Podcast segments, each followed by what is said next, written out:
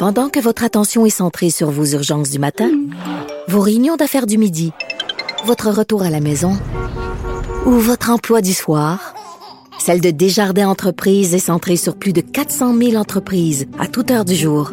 Grâce à notre connaissance des secteurs d'activité et à notre accompagnement spécialisé, nous aidons les entrepreneurs à relever chaque défi pour qu'ils puissent rester centrés sur ce qui compte, le développement de leur entreprise. Ici Ricardo. Et Émilie, marchand d'IGA. On a envie de vous inspirer à bien manger. À moins de 5 la portion. Suffit de repérer les produits valeurs sûres et de les cuisiner avec une de nos recettes. Les valeurs sûres, c'est bien pensé, hein? Bien sûr! Détails sur IGA.net.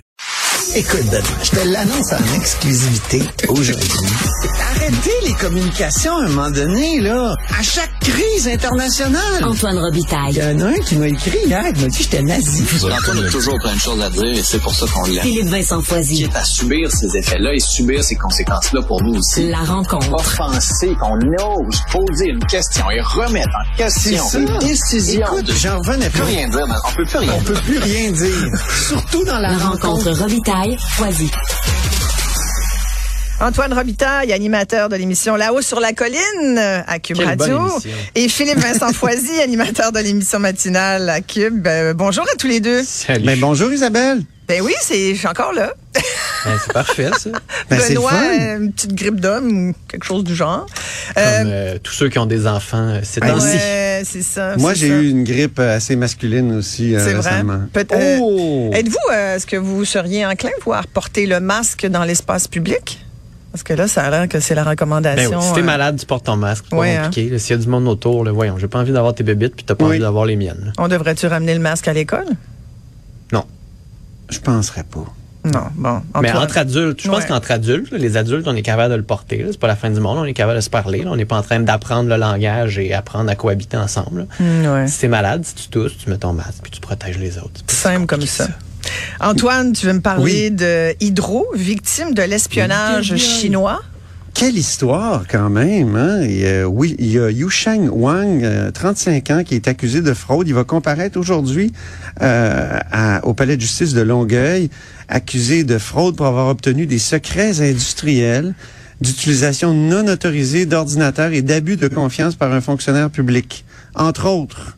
Euh, et M. Wang, il travaillait où? Au Centre d'excellence en électrification des transports et en stockage d'énergie d'Hydro-Québec. C'est pas, c'est pas l'IREC. Euh, On, on vient de m'expliquer ça chez Hydro-Québec. C'est pas euh, le- le- le- le- l'Institut de recherche euh, en électricité. C'est un, c'est un petit centre d'excellence à côté qui est spécialisé sur les batteries. Les batteries électriques, on sait qu'il y a une course mondiale pour les technologies en, en ces matières euh, et que Hydro-Québec euh, a, plein de brevets. euh, et donc, lui, Monsieur Wang, est accusé d'avoir espionné. Et ça a commencé par une enquête d'Hydro. Hydro a transféré ça à la GRC. Et, euh, et donc, euh, c'est le réseau électrique, là, euh, chez Hydro-Québec, on insiste là-dessus, là, c'est pas les barrages, là. C'est pas le réseau d'alimentation non plus.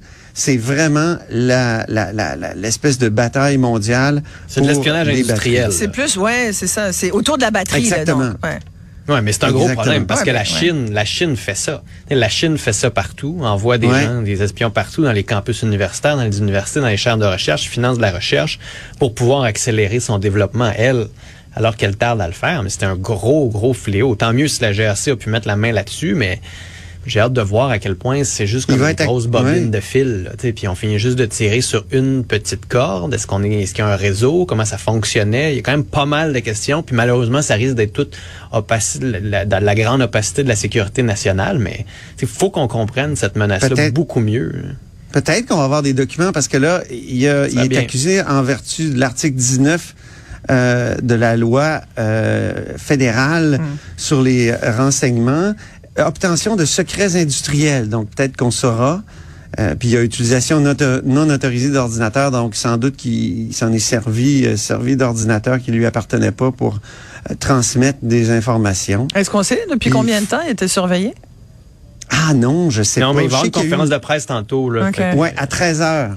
Donc, dans une demi-heure. Mais je trouve que ça, ça suit une autre nouvelle qui est peut-être passée un peu sous silence euh, au Québec. Euh, en dessous du radar. C'est c'est celle que Global News nous apprenait là, que la Chine aurait tenté secrètement d'influencer l'issue des élections au Canada. euh, mener Ouais, une vaste campagne pour défaire des candidats perçus comme anti-chinois lors des élections de 2019. Alors, euh, je sais pas Il y où a ça en est. Peut-être influence que Philippe en- Vincent a suivi plus que plus ça que Oui. moi, mais je trouve que c'est c'est quand même. euh, Non, puis il y a eu influence aussi en froide, là. 2021. Là, ouais. Ouais. Ouais, il y a eu influence aussi en 2021. Là, il y a Ouais. des candidats conservateurs qui auraient perdu leur élection à cause de certaines pressions chinoises, que ce soit dans les médias sociaux, dans les médias chinois locaux, dans les circonscriptions où il y a une grosse population chinoise. Puis ce qui est encore plus fou, c'est qu'ils auraient placé des gens auprès de certains députés. Puis là, on n'a pas les circonscriptions, on n'a pas ces députés. Il y, a, il y a quand même plusieurs points d'interrogation. Euh, le SCRS dit, on ne sait pas si ça a eu un effet en 2019, mais on sait qu'il y a eu cette campagne-là, ce financement-là qui vient de la Chine. Euh, puis je vais rajouter une autre couche à cette, euh, cette discussion-là sur les métaux rares, parce que très récemment, François-Philippe Champagne a interdit à trois entreprises chinoises de faire Oui, affaire avec des métaux critiques ici. Donc, tout ça s'inscrit dans une volonté canadienne de commencer un petit peu à mieux se protéger. Puis, je vais faire un lien avec le sujet que, que j'avais, c'est celui du G20. Parce qu'en ce moment, Justin Trudeau est au G20. Ouais. En ce moment, Xi Jinping est au G20, donc le président chinois. Il a rencontré Joe Biden ce matin. Les deux essaient un peu de calmer les tensions, notamment autour de Taïwan. Mais Justin Trudeau n'a pas de rencontre avec Xi Jinping, alors que la France, Macron en a un, le premier ministre australien aussi. Puis on se dit, ben, l'avez-vous demandé? Vous faites-vous bouder? Les boudez-vous? C'est quoi la stratégie avec la Chine en ce moment? Puis dans leur grande euh, volubilité fédérale, on n'a aucune nouvelle. là. On a juste des lignes un peu poches de Mélanie Joly qui nous dit pas grand-chose sur ce qui se passe vraiment. C'est juste qu'on a vraiment en ce moment une grosse tension, puis un gros point de tension qui est commercial aussi. Comme à l'époque Ouais. où les Russes essayaient de venir Ben bouffer oui. de l'info aux États-Unis sur la- l'armement. Là, ce qui est différent, c'est que c'est pas sur les armes, c'est sur l'énergie, sur les, Ben oui. la- le Dans le communiqué de la. GRC, là, c'est écrit là, que c'est Ah oui. les secrets industriels avec l'intention d'en faire profiter la République populaire de Chine. Alors, C'est vraiment ça. le pays qui Ouais. est visé. Ouais. Ah ouais. Non, puis ils sont, sont ça, ça serait important de faire une vraie enquête, de voir jusqu'où ils sont, jusqu'où ils sont dans l'appareil de recherche. Oui. Euh, moi, il y a des militaires qui me parlaient, ils disaient vous seriez surpris. là. Il y en a beaucoup, on le sait pas, là, on voit pas Il y en a l'ampleur, mais beaucoup? c'est très gros. Ah là, ouais? Ouais, parce que là, c'est. Moi, là. je, je travaille sur une série documentaire actuellement où on va se pencher, entre autres, sur l'espionnage étranger, mais dans les années euh, 70, puis les- l'espèce de paranoïa anti-soviétique là, des, euh, de la GRC.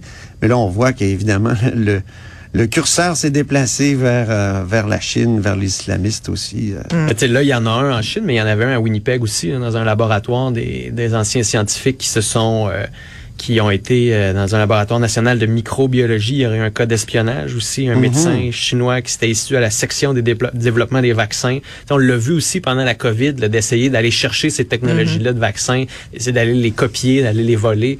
Donc c'est pas c'est pas surprenant. La Chine a un attirail énorme, a une très grande force militaire et cyber militaire aussi.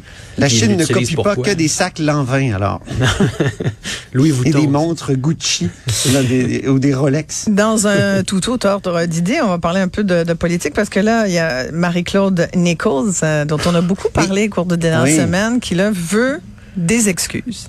Oui, elle l'a dit en entrevue avant son café de dimanche. Elle a donné euh, une Elle veut des entrevue à une excuses de- station locale. Ouais. De Dominique Anglade qui, qui est plus là? Elle est partie. Non, mais tous des of- les officiers finalement qui ont été euh, instrumental, instrumentaux dans dans cette euh, dans cette expulsion là, notamment euh, Enrico Ciccone, le président du caucus, qui a dit que c'était une femme qui ne jouait pas en équipe et tout ça. Donc euh, elle, elle estime qu'elle a été victime d'une campagne de salissage, c'est pas rien, c'est le mot qu'elle a employé, et euh, donc qu'elle qu'elle veut des excuses pour ça avant de réintégrer la famille libérale. Donc le départ de Dominique Anglade, ça suffit pas. Et, mais il paraît que c'est pas réglé après la rencontre euh, de dimanche. Là, on lui aurait offert le poste qu'elle avait souhaité, euh, donc le troisième, d'être la troisième vice-présidente de l'Assemblée nationale, mais euh, ça fait pas encore, ça prendrait des excuses en plus. Donc c'est pas terminé cette espèce de saga-là. Ouais. Mettez de l'eau dans votre vin au lieu de boire du Ben café. là, sincèrement, moi. Non, mais parlez-vous. C'est tellement symptomatique de. Ils ont tellement pas compris. Non, c'est parce qu'à un moment donné, Marie-Claude Nichols, c'est à pas non choses, plus, euh, Non, non. c'est pas Wayne Gretzky, C'est une politicienne, là, elle est bonne, elle a travaillé son comté, mais c'est pas la future chef du parti, c'est pas euh, la super ministre que tout le monde adore. Ouais, euh, mais quand tu as tout le monde moins de compte, 20 mais- députés euh, Oui, oui, mais c'est à l'Assemblée nationale, tu Ah non, peux mais pas c'est- te ça compte, même chacun de- compte, mais- Même Non, non, je plombiers comprends, qui vont dans le coin des... des, des, des, des- Tu sais, sauf que si elle revient pas, ça montre quand même que peut-être que le caucus avait raison, que c'était pas une joueuse d'équipe non plus. Tu sais, ch- chacun doit mettre un peu d'eau dans son vin. Après ça, s'excuser. Enrico Ciccone devrait être en mesure de s'excuser. Là, tu sais, dire, regarde, excuse-moi, hein, on était trop loin, on a juste selon la chef, puis c'est tout revient là, puis arrête. là. Tu sais, comme à Mané, vous en faites un plat pour rien. là. Exact. Puis, Ça euh, ils ont l'air d'être unifiés sur le front, au moins. Merci beaucoup à tous les deux. Salut. Merci, à demain. Merci bien.